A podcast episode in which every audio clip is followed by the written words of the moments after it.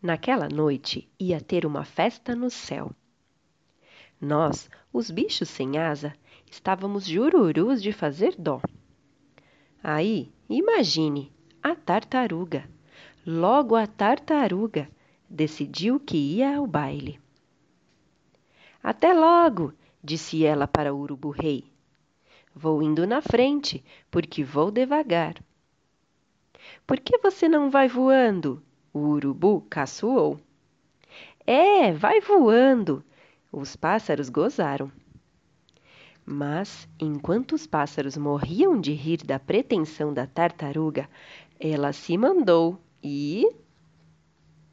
Naquela tarde, quando o urubu pegou seu violão e levantou voo para a festa, a tartaruga estava quietinha, escondida lá dentro. No céu, sem que ninguém visse, a tartaruga pulou fora do esconderijo. E a passarada arregalou os olhos. Mas como é que você apareceu aqui? Como conseguiu chegar? Como é que você veio? Ué, eu vim voando, a tartaruga respondeu, rebolando. E ela cantou, sambou a noite toda. Rebolou até o sol raiar. Depois, tratou de encontrar um jeito de se enfiar de volta dentro do violão. Lá pela metade do caminho para casa, o urubu começou a assobiar um samba que ouviu na festa. E a tartaruga, que estava muito alegre e um pouco zonza, começou a cantarolar também. E o urubu-rei escutou. Pensou um pouco, desconfiou. Aquela diaba da tartaruga tinha feito ele de burro de carga. Furioso, virou o violão e o sacudiu.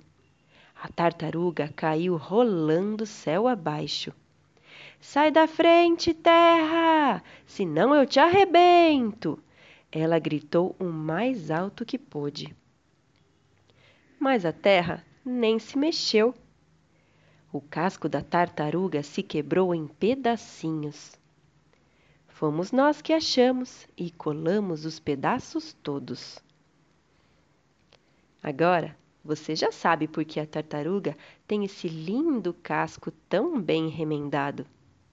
E se você quiser saber mais sobre a festa no céu, pergunte para ela. Ela adora contar. Bem assim e fim.